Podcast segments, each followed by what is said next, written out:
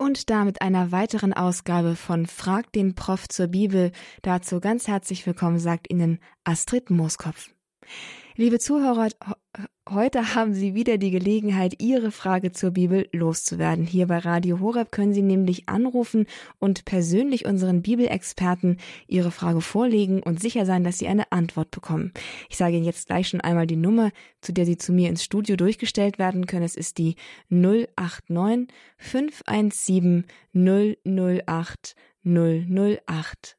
089 517 008 008. In den vergangenen Sendungen mit Professor Reiser, das ist unser Bibelexperte, der uns auch heute wieder seine Zeit schenkt, kam es immer wieder zu interessanten Sendungen mit äußerst interessanten Fragen aus den verschiedensten Bereichen der Bibel und die hier ihre Antwort gefunden haben. Ich lade Sie ganz herzlich ein, hier mitzumachen, Ihre Frage vorzulegen und damit nicht nur sich selbst, sondern die ganze Hörerfamilie zu bereichern. 089 517 008 008. Jetzt darf ich aber erst einmal unseren angekündigten Bibelexperten begrüßen. Grüße Sie, Professor Reiser. Grüß Gott, Frau Mauskopf. Hallo, schön, dass Sie sich Zeit nehmen für uns. Herzlichen Dank dafür. Und vielleicht sagen Sie doch einfach mal ein paar Worte, nicht zu sich selbst, aber mh, hm, die Bibel, das ist Ihr Fachgebiet. Sie sind, Neu wir sind Experte für neutestamentliche Exegese, aber auch für die ganze Bibel sind Sie natürlich kundig genug, um hier Antworten zu geben. Was bedeutet Ihnen die Bibel in Ihrem persönlichen Leben? Die Bibel, das ist das, was mich äh, immer am meisten interessiert hat. Ähm, und äh, je länger ich studiert habe, habe ich äh, festgestellt, umso interessanter wird dieses Buch. Und ich habe einfach den Eindruck, in diesem Buch sind die wesentlichen Antworten zu unserem Leben alle enthalten. Man muss manches ein wenig übersetzen in unsere Zeit und dazu äh, reicht natürlich ein Studium nicht aus und auch ein Leben nicht aus. Aber es lohnt sich jede Bemühung äh, darum. Und ich mache jetzt auch seit einigen Jahren jeden Morgen eine halbe Stunde biblische Betrachtung, also nicht Studium, nicht Forschung, äh, sondern rein, äh, damit man sich vertraut macht mit den Inhalten und sich persönlich auch äh, ansprechen lässt durch diese Texte. Und äh, diese halbe Stunde ist mir jetzt sehr wertvoll geworden. Sie haben gesagt, man muss einiges sich übersetzen lassen hier und dort in der Bibel. Das stimmt, nicht alles ist auf den ersten Blick verständlich und schon gar nicht, wenn man nicht mal ein Theologiestudium wie Sie im Hintergrund hat. Liebe Zuhörer, damit die ausdrückliche Einladung, dass Sie hier anrufen und Ihre Stellen, die Sie vielleicht nicht verstanden haben, wo Sie Schwierigkeiten haben, die Ihnen Kopfzerbrechen bereiten, dass sie die hier vorlegen und sich erklären lassen oder vielleicht sich eine andere Perspektive aufzeigen lassen können, um da heranzugehen. Die Nummer, mit der Sie das tun können, das ist die 089 517 008 008. Wir freuen uns auf Ihre Fragen. Starten wir wie immer mit einer Einstiegsfrage, damit auch jetzt auch die Zuhörer Zeit haben, sich hier einzuwählen und ihre Frage vielleicht auch nochmal zu sortieren, bevor sie hier anrufen. Und zwar ist es eine Frage zu Matthäus 25, Vers 27. Das ist das Gleichnis von den Talenten, die der, der Herr seinen Dienern ähm, dalässt, zum, zum, damit sie damit arbeiten. Und er kommt dann zurück und der, der, der, Diener mit dem einen Talent, der kommt zu ihm und sagt, ich habe hier das Talent, das du mir gegeben hast, wieder ausgegraben, ich gebe es dir wieder. Und der Herr sagt dann zu ihm, hättest du es doch mal auf die Bank gebracht. Professor Reiser, was ist denn hier mit der Bank gemeint? Ja, ähm, unter Bank ähm, versteht man äh, nat natürlich nicht das, was wir heute haben, eine profane Bank.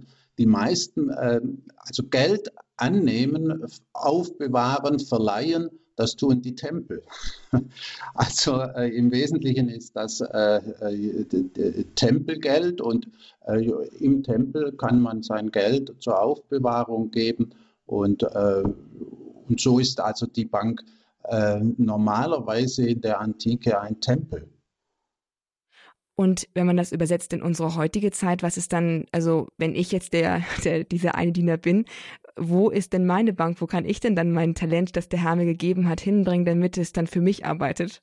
Ja, Sie haben natürlich jetzt schon das Gleichnis übersetzt in unsere Zeit.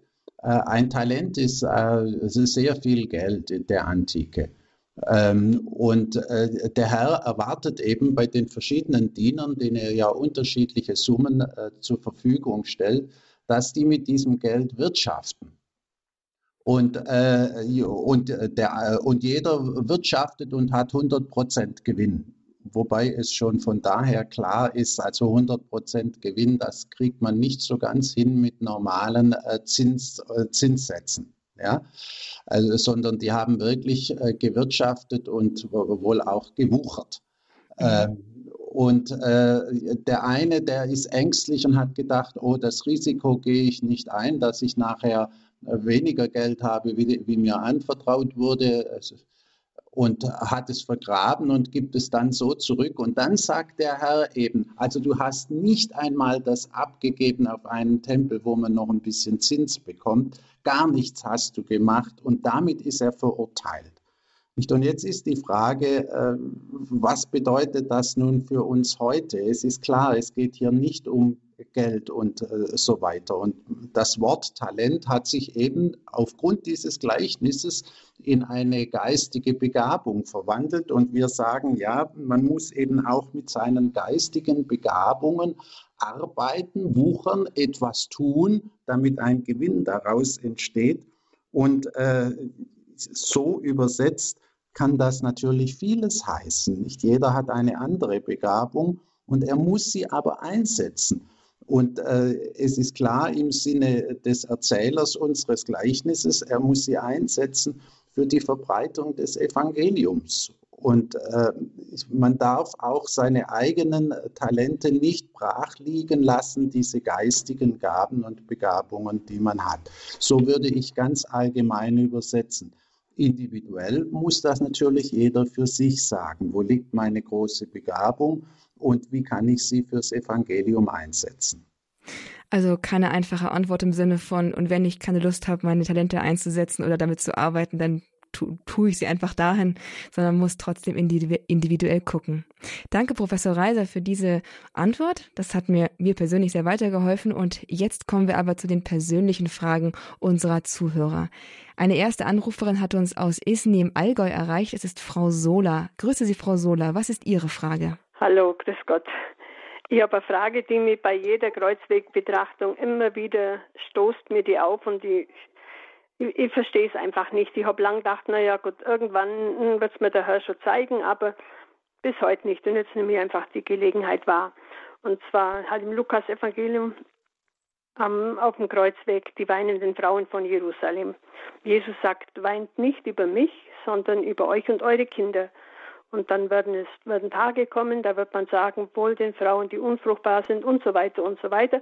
Aber die letzte ähm, denn wenn das mit dem grünen Holz geschieht, was wird dann erst mit dem dürren werden? Und das verstehe ich einfach nicht.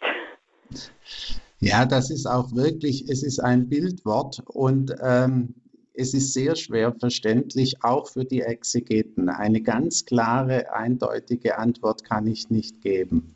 Aber zunächst einmal äh, zu diesem Wort insgesamt. Nicht, äh, Sie müssen bedenken, das spielt im Jahr 30 und äh, das sind die weinenden Frauen. Und, äh, und Jesus sagt, ihr braucht nicht über mich zu weinen. Nicht er, er geht seinen Weg, der ihm vorgezeichnet ist von Gott.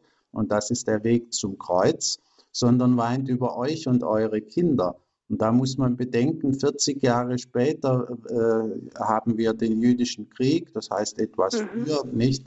Und äh, in diesem Krieg ist etwa ein Drittel der Bevölkerung äh, äh, gefallen. Ja, also die, die Männer, die in den Krieg zogen, es war ein grausamer Krieg, Jerusalem wurde erobert und äh, die Kinder, die die Frauen haben, die werden in diesen Krieg ziehen. Das ist zunächst einmal der Sinn. Und, äh, und Jesus sagt nun, wenn dies am grünen Holz geschieht, nun, äh, das grüne Holz ist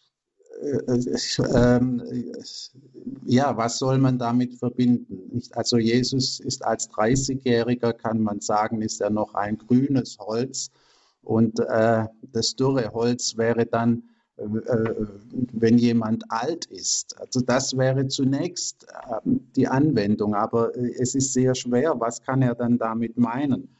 Äh, ich glaube einfach, dass man das möglichst allgemein verstehen soll, wo jetzt die Umstände noch gut sind, wenn wir da schon weinen und klagen, äh, wie wird es dann sein, wenn etwa der Krieg ausbricht? Nicht? Dann mhm. ist die, Dürre ausgebrochen. Also ähm, Klagen, das verschieben wir, bis wirklich große Not da ist. So hätte ich es jetzt ausgelegt. Aber wie gesagt, es ist, weil es so bildhaft ist, äh, und äh, ist es für uns schwer verständlich. Wir haben keine Parallelen, keine Analogien zu diesem Spruch. Und deswegen muss man irgendwie versuchen, ihn aus der Situation Jesu heraus zu verstehen. Ungefähr so, wie ich jetzt gesagt habe. Aber äh, ich, es tut mir leid, ich kann nicht auf alle Fragen absolut klar antworten dann werde ich warten, bis der Heilige Geist mir mal kundtut, genau. was er mir da sagen will. Genau. Darf ich nur eine Frage stellen im Anschluss an die Frage von vorher? Äh, mit dem, das beschäftigt mich auch schon lang, mit dem, mit dem faulen ja. Knecht. Dem wird genommen und wird dem gegeben, was der, der eh schon viel hat. Das, ja. Da, da fühle ich mich auch immer ein bisschen gestupst.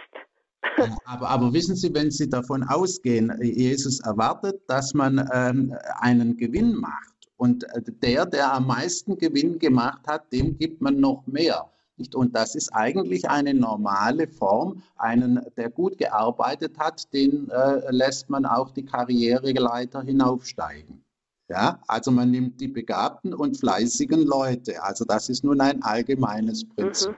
Also doch wieder, man muss Leistung bringen jetzt, man also ganz positiv, weil das ja immer so ein Reizwort ist, wenn man mit ähm, unsere evangelische Glaubensgeschwister redet, äh, dann wird immer, du willst dir den Himmel erkaufen und ich denke immer, auf dem Kanapee liegen kann man den Himmel nicht erwerben. Nein, Sagt nein. mal dieses dieses Gleichnis. Also die ganze Bergpredigt spricht gegen diese evangelische Lehre. Deswegen konnte Luther mit der Bergpredigt auch nicht so viel anfangen. Und dem Matthäusevangelium, das war ihm zu viel Leistungsdenken. Man muss mhm. natürlich aufpassen, nicht? was wir heute unter Leistung verstehen ist natürlich nicht das, was das Evangelium meint. Da geht es um Eifer und Bemühung und Gott gibt einem keine Gabe umsonst. Also man muss schon mit seinen Gaben auch etwas tun. Mhm, genau. Ich danke Ihnen ganz herzlich und ja, was soll ich wünschen? Alles, alles Gute, Gottes Segen. Danke. danke. Danke, Frau Sohler, für diese beiden Fragen. Und liebe Zuhörer, wenn Sie sich auch bei einer Stelle in der Bibel angestupst gefühlt haben, dann rufen Sie jetzt gerne an und legen Sie uns diese Stelle doch einmal vor in einer Frage an unseren Bibelexperten, Professor Dr. Marius Reiser. Er beantwortet Ihre Fragen.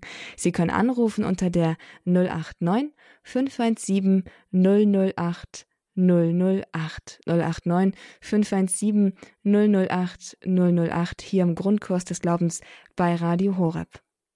Und da hat jetzt auch Frau Rox angerufen aus Rüdesheim. Grüß Gott, hallo. Wie ist Ihre Frage an den Professor? Grüß Gott, Herr Professor. Ich habe eine Frage über die Reihenfolge in der Bibel. Mein Mann und ich lesen schon länger die Bibel und zum Beispiel in das Buch der Psalmen da gibt es im Psalm 51, äh, ja, wo äh, König David bereut die Sünde, die er begangen hat.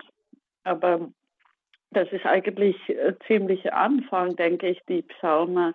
Und äh, ja, wir haben da festgestellt, das ist nicht in der Reihenfolge. Ich weiß, das größte Teil der Psalmen hat König David geschrieben, aber nicht alle. Und wie ist das mit der Reihenfolge äh, so anders eingeteilt als äh, wie es in der Geschichte stattgefunden hat. Ähm, das Buch der Psalmen, das ist eine lange Sammlung. Das sind äh, Psalmen, die, da kann man sagen, die sind sehr alt, die sind schon von der ganzen Art, wie sie reden, sehr altertümlich. Und äh, es gibt jüngere Psalmen, wo man sieht, die nehmen schon Bezug auf Verhältnisse in der Exilszeit, sind also viel später. Und die wurden im Laufe der Zeit gesammelt und am Ende eben eingeteilt äh, in äh, große Einheiten äh, und, äh, und dann äh, angeordnet. Und am Ende machte man noch den ersten Psalm sozusagen zur Einleitung hinzu und hat am Schluss so ein paar typische äh, Lobpsalmen gemacht, mit denen das Buch schließt. Das ist also eine Anordnung, die wurde aus systematischen Gründen äh, gemacht.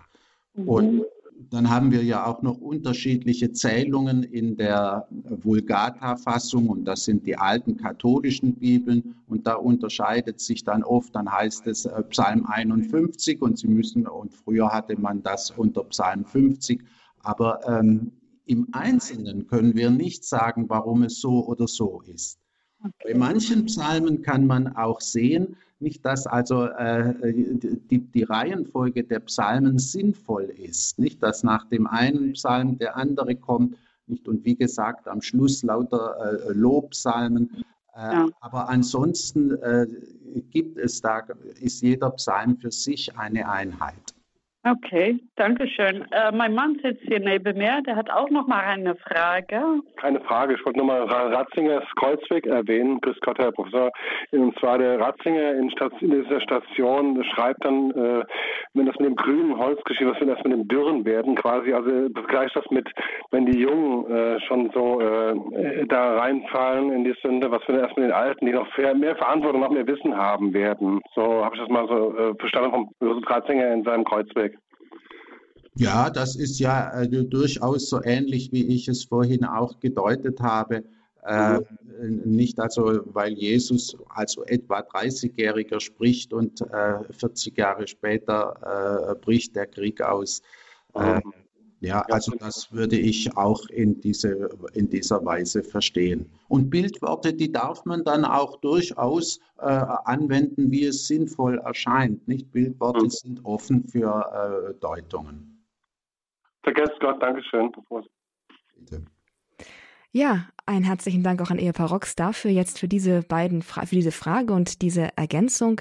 Liebe Zuhörer, kommen Sie auch mit ins Gespräch hier im Grundkurs des Glaubens bei Frag den Prof zur Bibel unter der 089 517 008 008. Wir freuen uns hier über Ihre Fragen. Eine echte Bereicherung. Und die nächste Frage, die wartet schon in der Leitung. Es ist eine Frage von Frau Steidel aus Eichstätt. Hallo, Frau Steidel.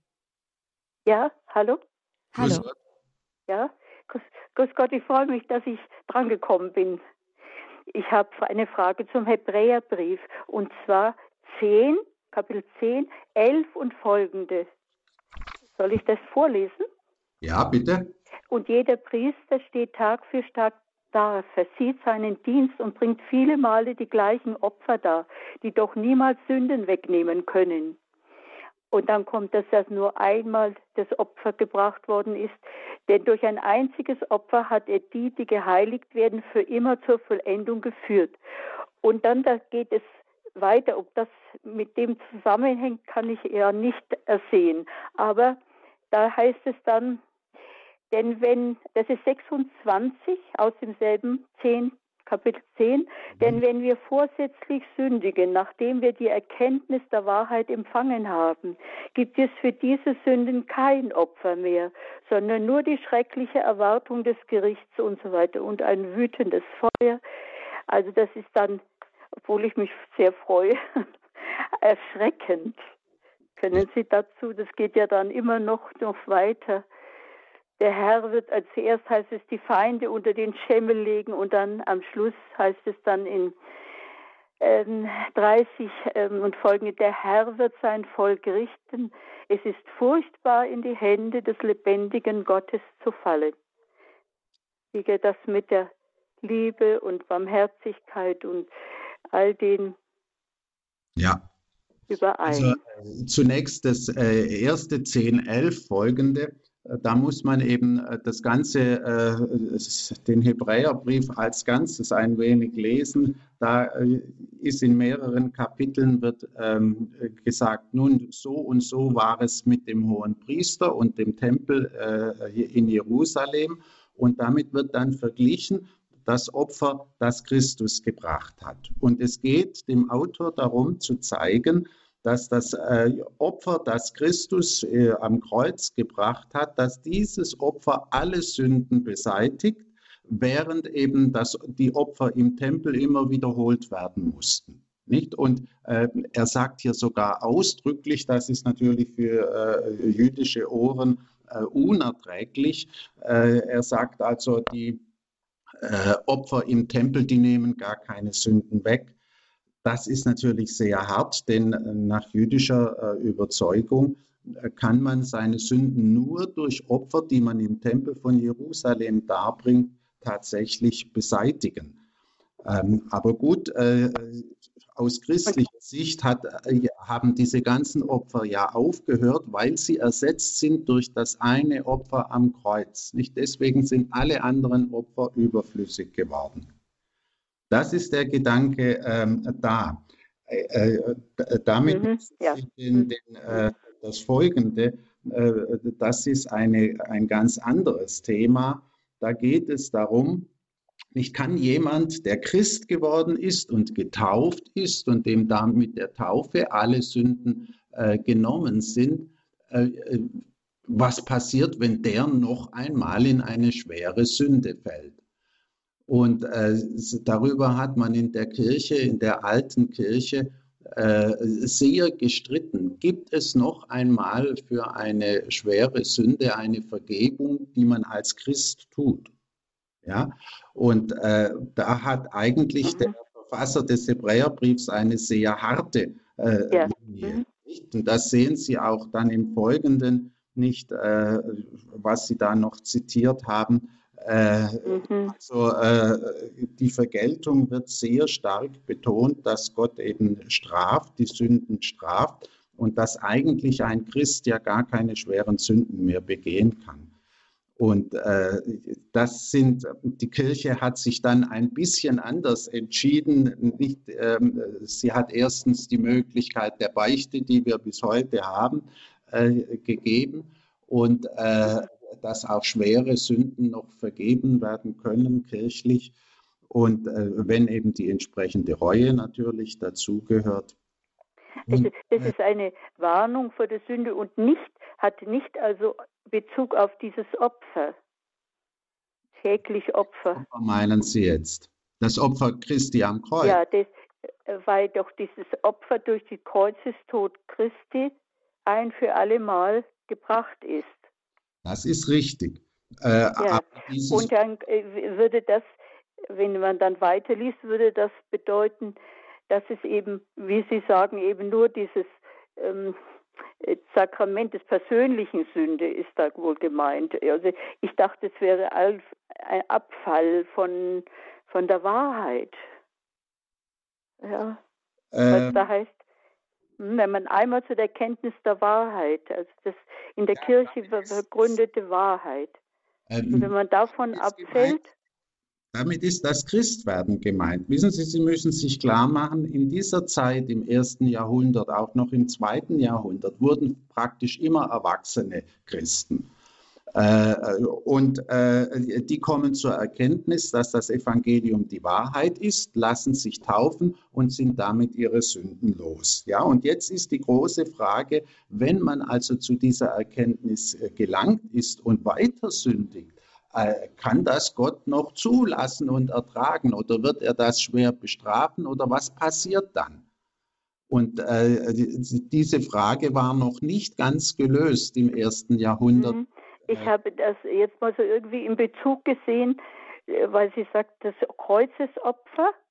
Ja. Und wenn jetzt jeden Tag die heilige Messe als Messopfer dieses Kreuzesopfer wiederholt oder erneuert oder da, da, da muss man aufpassen, nicht was ja. man da dann sagt.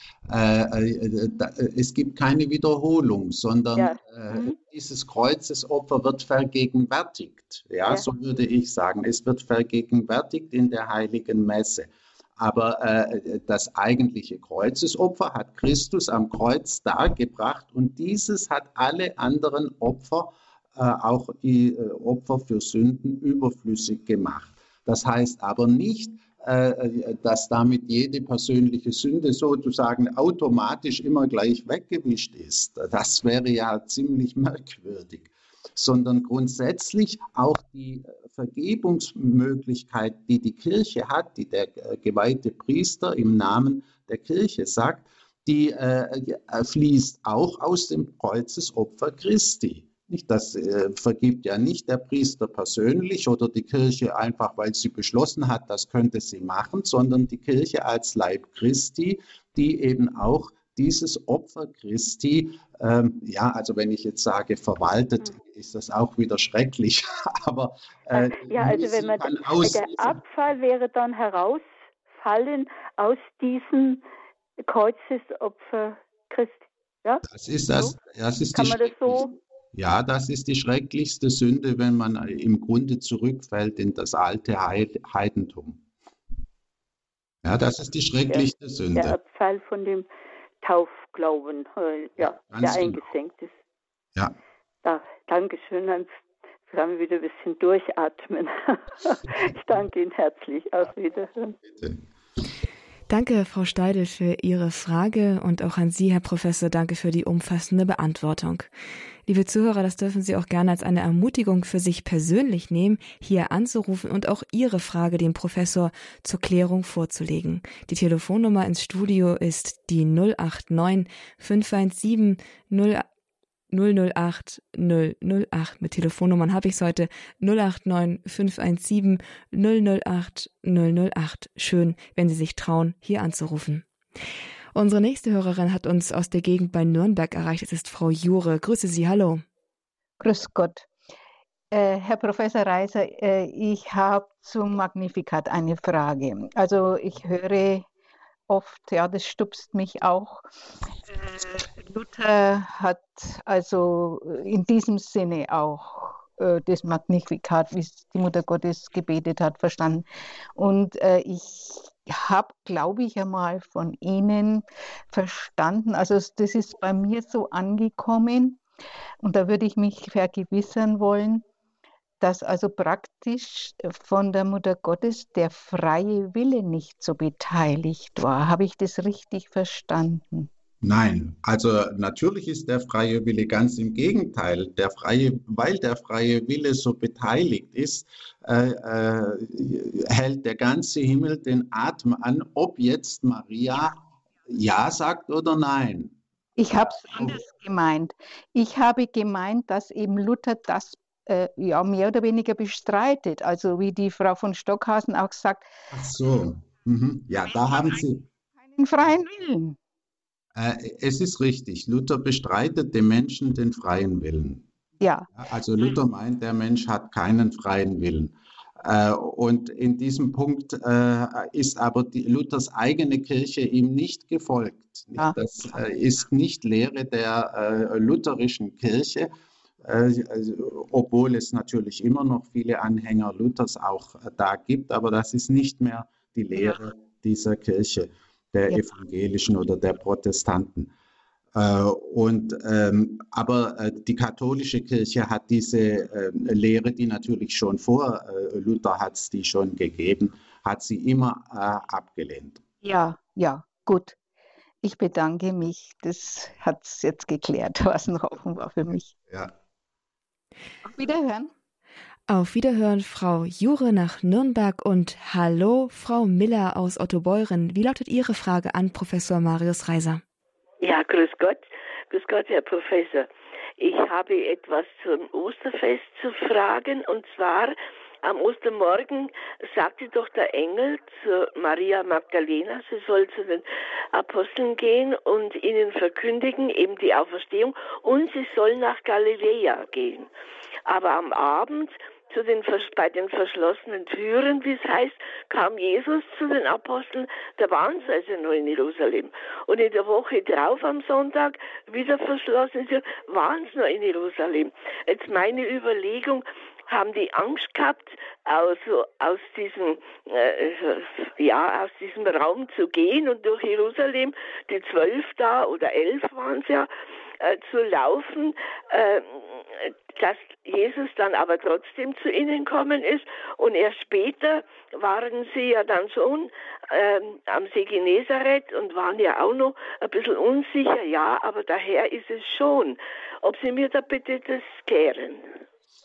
Also, äh, dann haben Sie zwei Dinge ein wenig zusammengebracht. Man muss äh, ähm, der Engel im Grab, etwa bei den Synoptikern, nehmen wir jetzt das Markus-Evangelium, der sagt zu den Frauen, äh, geht und berichtet äh, den Jüngern, besonders dem Petrus, er geht euch voraus nach Galiläa. Die schickt er also nach Galiläa. Äh, und damit schließt ursprünglich äh, das äh, Markus-Evangelium.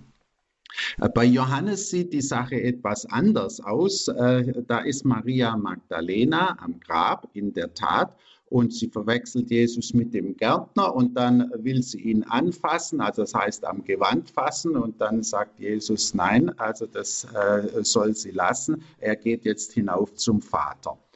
Und, äh, und dann äh, verkündet Maria äh, von Magdala eben den Jüngern, dass sie den Herrn gesehen hat. Und, äh, äh, aber in der Tat, in, im 20. Kapitel, bei, im äh, Kapitel 21 bei Johannes, da befinden sich dann einige der Jünger am See Genezareth. Und das kriegt man so zusammen. Wir müssen davon ausgehen, dass die ersten Erscheinungen in Jerusalem waren, nämlich äh, beim Grab Jesu. Nicht? Das, ist, das ist klar. Und äh, da schickt Jesus die Jünger nach Galiläa. Das ist also offenbar auch ein Auftrag. Und äh, die Jünger müssen dann äh, nach Galiläa gegangen sein und in Galiläa erwarteten sie weitere Erscheinungen. Aber zunächst passiert halt nichts. Und dann stehen die da in Johannes 20 ein bisschen ratlos herum und dann sagt der Petrus, also jetzt gehe ich fischen. und, äh, und, äh, und dann erscheint eben äh, Jesus am Ufer. Äh, wobei es so ist, man muss auch noch einmal beachten, also die Jünger können, ähm, äh, das ist ja dann der Ostersonntag, nicht nach dem Sabbat, da sind die Jünger noch in Jerusalem. Ja, ja. Nach dem Karfreitag äh, ja gar nicht nach Galiläa kommen, äh, weil man am Sabbat ja nicht wandern darf, nicht mhm. eine weite Strecke. Mhm, stimmt. Und deswegen ja. sind sie am Sonntag, am Ostersonntag noch in Jerusalem und dort genau. die Erscheinungen. Und dann äh, können sie anschließend nach äh, Galiläa gehen. Da braucht man zu Fuß auf dem kürzesten Weg drei Tage. Ja. Und mhm. so ist eben das, was in Johannes 20 erzählt wird, eben äh, ein paar Tage später äh, mhm. zu siedeln. Ah ja, vielen Dank, Herr Professor. Gut. Ja. So viele interessante Fragen, die hier auflaufen im Grundkurs des Glaubens bei Frag den Prof zur Bibel. Und auch Ihre Frage hat genau hier ihren Platz. Rufen Sie an unter der 089 517 008 008 und lassen Sie uns teilhaben an Ihrer Frage und dann mit damit auch an der Antwort an von Professor Dr. Marius Reiser, der uns hier heute live zugeschaltet ist und Ihre Frage beantwortet. Wir haben auch schon zahlreiche Hörer jetzt in der Leitung. Die Leitungen sind offen für Sie und die nächste Hörerin, die uns erreicht hat, hat uns aus dem Bistum Erfurt erreicht. Hallo, Frau Forber, hallo. Ja, hallo, mein Name ist Theresa Sorber und ich habe vorhin schon gehört, dass eine Hörerin eine Frage gestellt hat zu den Psalmen. Mein Mann und ich, wir beten die komplett abends und ähm, ja, und genau heute kommen wieder diese Zeilen vor, ähm, zu denen ich eine Frage habe. Und zwar, wirst du an den Toten Wunder tun? Werden Schatten aufstehen, um dich zu preisen? Erzählt man im Grab von deiner Huld und von deiner Treue im Totenreich? Werden deine Wunder in der Finsternis bekannt, deine Gerechtigkeit im Land des Vergessens? Ich sag mal, wie ich mir vielleicht erklären kann, das ist vom Alten Testament und da gab es noch keine Auferstehung. Ist das richtig? Und die Leute wussten noch nicht, dass man aufersteht. Das ist im Wesentlichen richtig, aber wir müssen das noch ein bisschen präzisieren. Das ist der Psalm 88. Das ist ein sehr altertümlicher Psalm. Der gehört zu den recht alten Psalmen. Und da äh, stellt eben der Beter, der offenbar in Todesnot ist, äh, er, sagt sozusagen, lieber Gott, du hast doch selber kein Interesse am Tod, weil äh, die Toten äh, loben dich nicht und sie sind abgeschnitten von deiner Hand. Und da sehen Sie, das ist die Vorstellung, dass die Toten als eine Art Schatten noch ein bisschen äh, weiter existieren, aber es ist natürlich keine schöne Existenz und dann aber in vollkommenes, vollkommen verschwinden, vernichtet werden. Das ist die althebräische Vorstellung vom Jenseits und äh, die ist natürlich schrecklich. Die hat aber das Judentum dann äh, spätestens so ungefähr im dritten Jahrhundert vor Christus schon aufgegeben. Äh, da war schon, ist schon ganz deutlich, äh, dass man da die Vorstellung einer Auferstehung hat. In der Bibel selber ist die früheste Stelle im Anfang vom zwölften Kapitel im Buch Daniel. Ähm, nicht, da gibt es eine Auferstehung. Und in dieser Zeit gibt es eben auch die Vorstellung, dass die Verstorbenen äh, in einer Art Kammern äh, warten auf den Tag der Auferstehung. Und äh, gut, und äh, da, damit müssen Sie eben rechnen. Nicht? Wir haben hier noch diese alte Vorstellung, äh, dass es eben kein wirkliches Leben im Jenseits gibt. Mhm. Okay. Und, ja. Dann danke ich Ihnen ganz herzlich. Bitte schön. Alles Gute. Dankeschön. Bitte. Herzlichen Dank für diese Frage ins Bistum Erfurt und jetzt zu einer Frage, die uns aus Ludwigshafen erreicht hat, erreicht hat. Frau Frei, grüß Gott, was ist Ihre Frage an den Professor? Grüß Gott, es ist eine Frage aus dem ersten Johannes ähm, Kapitel und zwar ähm, die Berufung der ersten Jünger. Jesus trifft, äh, ja, beruft da zuerst ähm, Andreas und Petrus, dann Philippus und ähm, Philippus trifft dann Nathanael und sagt zu ihm, wir haben den gefunden, über den Mose im Gesetz und die Propheten geschrieben haben. Jesus von Nazareth. Da sagte Nathanael, aus Nazareth kann da etwas Gutes kommen. Philippus antwortet, komm. Jesus sah Nathanael auf sich zukommen und sagte, da kommt ein echter Israelit, ein Mann ohne Falschheit. Das ist schon mal eine erste Nebenfrage. Nathanael fragte ihn, woher kennst du mich? Jesus antwortete ihm, schon bevor dich Philippus rief, habe ich dich unter dem Feigenbaum gesehen. Und Nathanael antwortete, Rabbi, du bist der Sohn Gottes, der König von Israel. Ja, das wundert mich. Ich weiß nicht, worauf sich das bezieht mit dem Feigenbaum. Ich habe schon mehrere Priester gefragt, aber keiner konnte mir so richtig Antwort geben. Das ist doch eigentlich ganz einfach. Ja. Also äh, der Nathanael ist ja etwas äh, im Zweifel, ob der Philippus wirklich den richtigen gefunden hat. Ja. Äh, und jetzt ähm, sagt Jesus zu ihm, du, ich habe dich schon vorher, bevor Nathanael überhaupt zu, zu dir gekommen ist, habe ich dich unter dem Feigenbaum gesehen. Sie ja. müssen sich vorstellen, im, im Alten Testament heißt es öfters, wenn von der von, dem, von der eigentlichen herrlichen Heilszeit äh, die Rede ist, da sitzt jeder unter seinem Weinstock und seinem Feigenbaum. Ach so. Und das ist einfach, äh, in, in einem äh, ordentlichen jüdischen Garten ist ein, ein äh, Weinstock und ein Feigenbaum. Und wenn er da sitzen kann im Schatten des Feigenbaums, dann fühlt er sich im Paradies.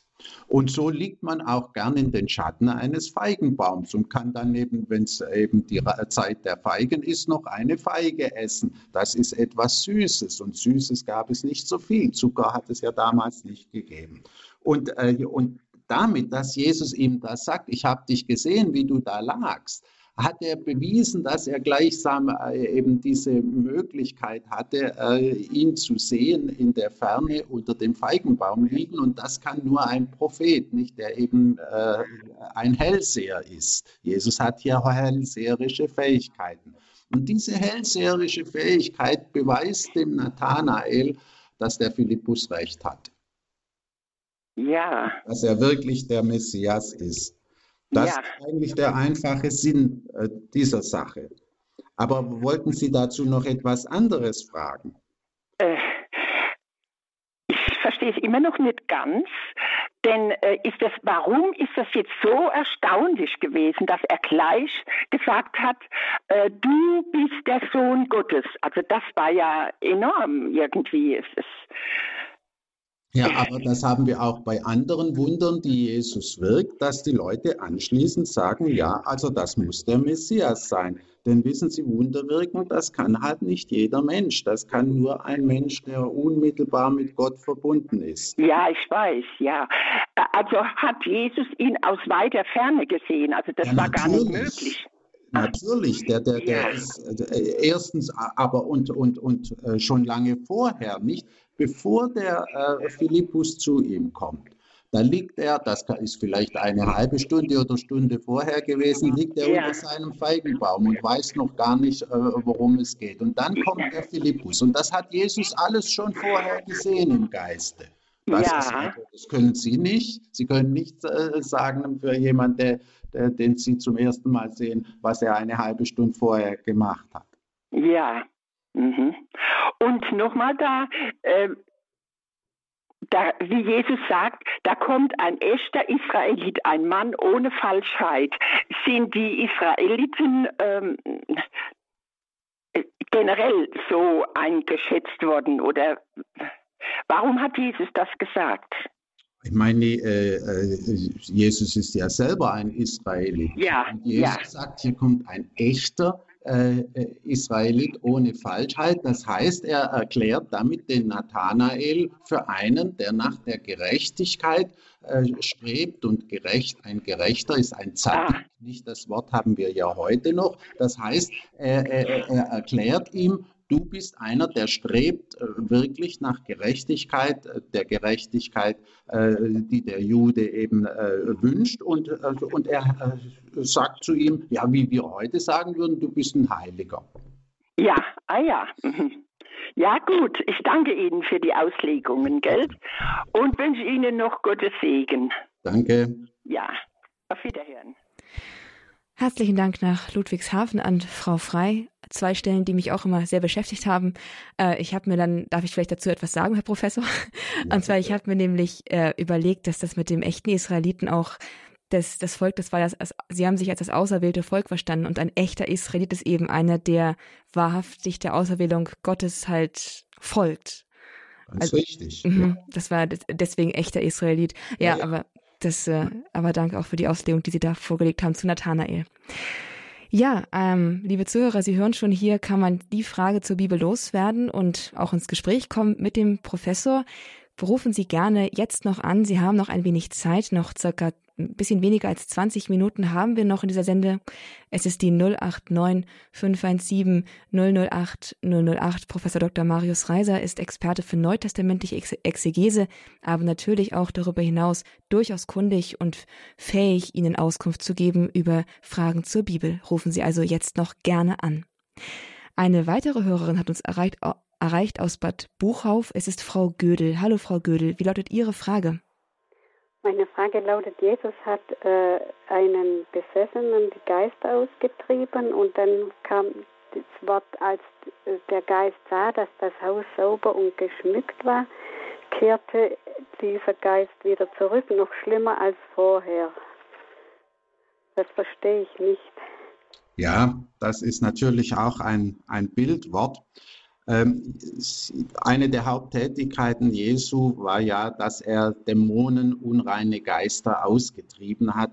Das heißt, er hat Leute, die äh, geisteskrank waren und die unmögliche Dinge getrieben und gesagt haben, die hat er von einem Augenblick auf den anderen geheilt und von ihren Geistern befreit.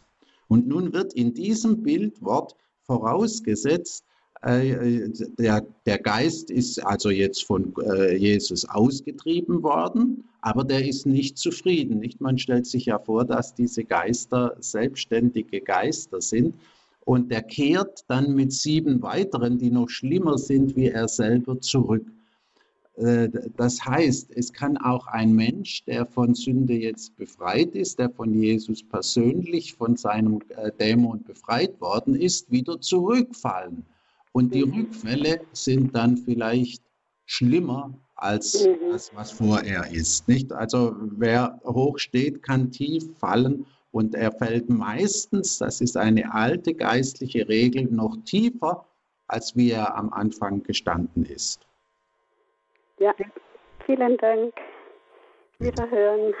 Wiederhören. Wiederhören Frau Gödel nach Bad Buchau und eine weitere Hörerin hat uns jetzt aus Kempten erreicht, Frau Theresia Daub. Hallo Frau Daub. Ja, grüß Gott. Gott, Herr Professor. Ich habe eine Frage und zwar Matthäus in Kapitel 1 und 2 schreibt über die Geburt Jesu. Und ähm, da ist nichts davon drin, von der Beschneidung und von der Darbringung Jesu im Tempel, die wir jetzt gefeiert haben. Und dann schreibt Lukas, der schreibt dann das mit dem, mit, äh, muss ich gerade mal nachdenken? Moment, die Beschneidung, die ist bei Lukas. Ist bei Lukas, ja. Das ist bei alles bei Lukas. Ja, ist bei Lukas. Und Darstellung ist im Tempel und so. Und das ist also so eine, aber da passt ja eigentlich die Flucht nach Ägypten dann gar nicht so rein, nach dem zeitlichen Ablauf, wie es dabei Das hatten wir schon beim letzten Mal. Ähm, wenn Sie vergleichen, äh, wie die Geburtsgeschichte und was davor und danach kommt bei Matthäus, wie das geht und wie das äh, aussieht bei Lukas, dann ja. sieht man, äh, das sind äh, Widersprüche. Ja, aha, ja. Also, äh, bei Matthäus ist äh, eben äh, Josef schon in Bethlehem ansässig, dann äh, wird das Kind geboren, dann äh, ist die Flucht nach Ägypten und erst bei der Rückkehr aus Ägypten zieht er dann nach Nazareth. Bei Lukas sieht die Sache ganz anders aus. Aha. Da wohnt äh, ja Josef in Nazareth und nur wegen der Volkszählung, der Steuer, des Edikts über die Steuererfassung äh, mhm. zieht er nach Bethlehem und dort wird Jesus geboren und dann kehrt Josef zurück nach Nazareth. Mhm. Und da hat natürlich die Flucht nach Ägypten gar keinen Platz sozusagen. Mhm. Und äh, wir haben da eben unterschiedliche Darstellungen und daran sieht man, nicht Matthäus und Lukas haben die Geschichte unabhängig voneinander geschrieben und äh, basieren auf etwas unterschiedlichen Traditionen. Matthäus hat noch eine Tradition, nicht, dass eben Jesus eine Zeit lang fliehen musste. Die ganze Geschichte mit dem Kindermord kennt ja, ja. Lukas auch mhm. nicht. Mhm. Und, äh, und dadurch kommt also äh, eine unklare äh, Sache in die Geschichte und das können wir nicht endgültig lösen, wie das abgelaufen ist. Mhm. Ich meine, irgendwoher muss der Matthäus das mit Ägypten äh, gehabt haben. Und äh, im Fall von, äh, hat nun Josef vorher in Bethlehem gewohnt oder in Nazareth, müssen wir uns entscheiden. Eins von beiden. Das kann nicht beides sein. Ja. Und äh, da würde ich vermuten, äh, also Lukas als Historiker hat offenkundig die Sache genauer recherchiert. Und äh, ich glaube, dass wir in dem Punkt dem Lukas folgen müssen.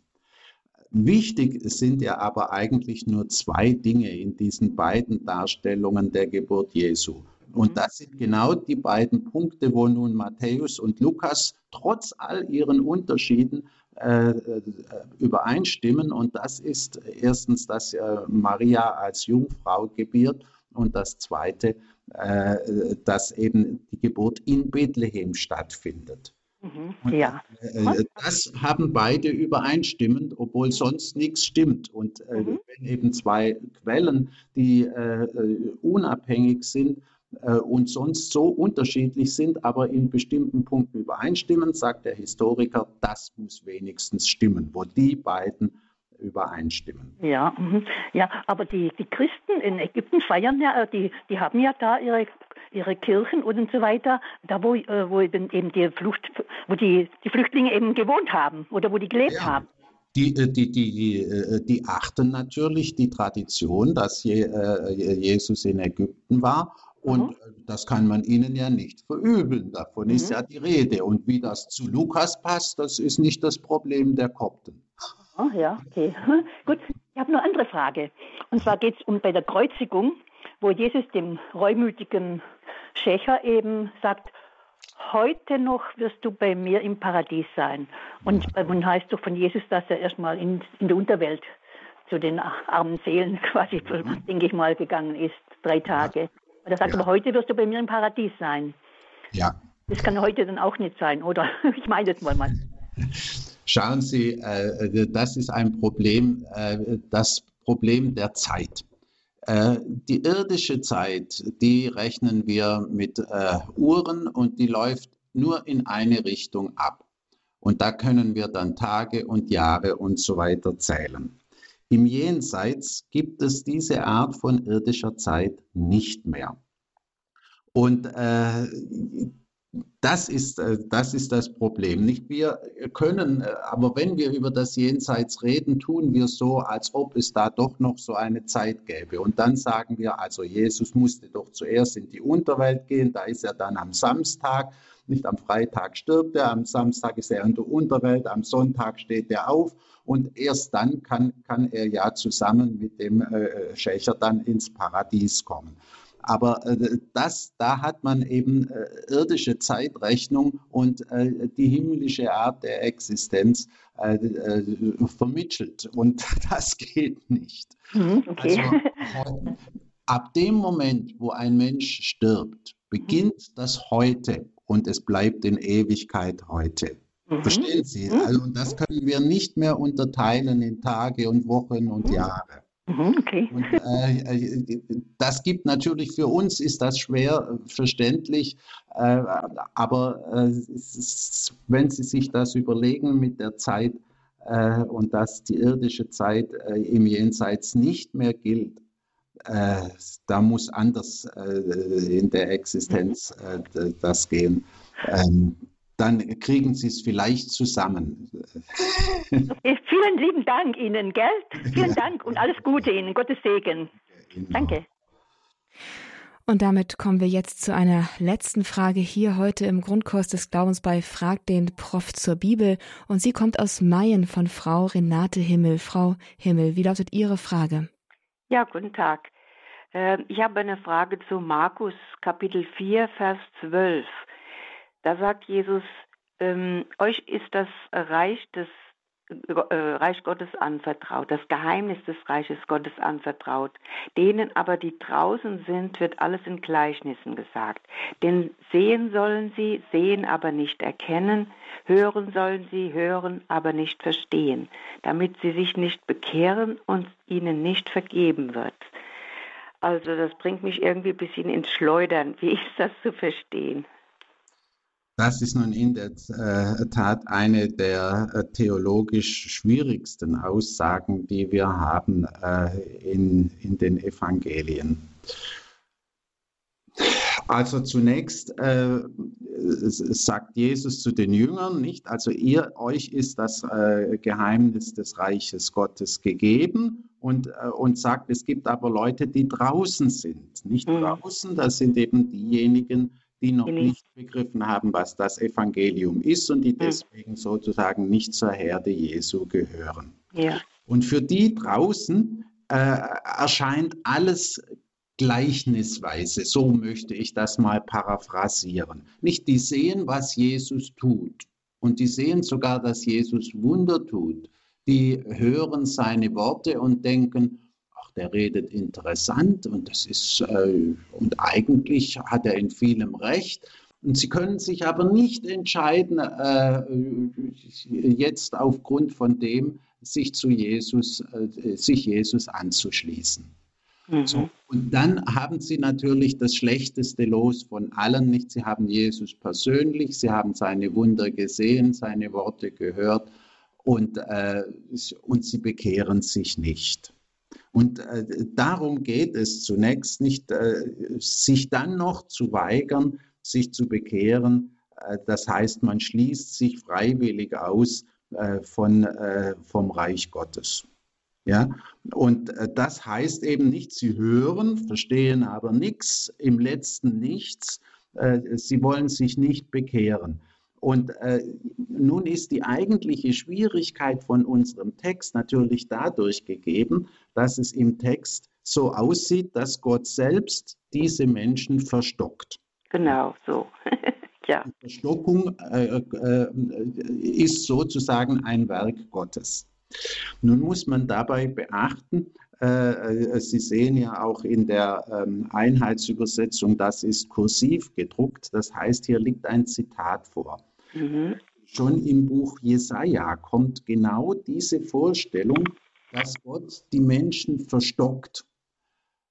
Und das ist für uns die eigentliche Schwierigkeit. Äh, nicht, dass, äh, wir würden heute sagen, wenn der Mensch einen freien Willen hat, dann ähm, kann ihn nicht Gott einfach äh, zwingen, äh, etwas anderes zu tun.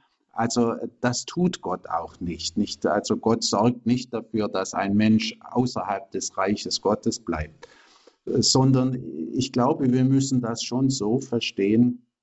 Äh, die Menschen haben sich selber ausgeschlossen und äh, was Gott will, ist nur, äh, er zwingt die Menschen nicht, sich zu bekehren.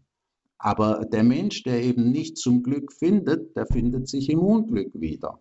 Und das ist die Wahrheit, die hier ausgedrückt werden soll, auf eine freilich etwas anstößige Weise. Ja, ja.